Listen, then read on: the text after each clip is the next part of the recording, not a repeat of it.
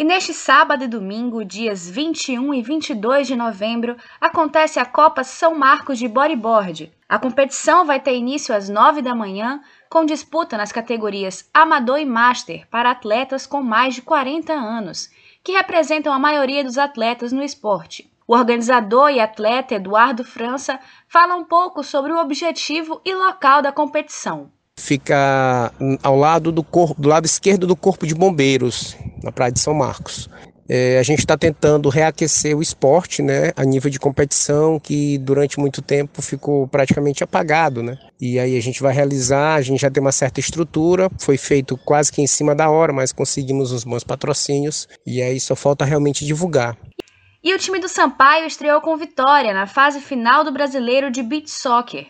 O tricolor fez 8 a 3 em cima do Lusiânia, do Distrito Federal. Datinha fez o primeiro e Paulo e Gerlan também deixaram os seus. Renan marcou dois e destaque para Alisson, que converteu três para o Tubarão.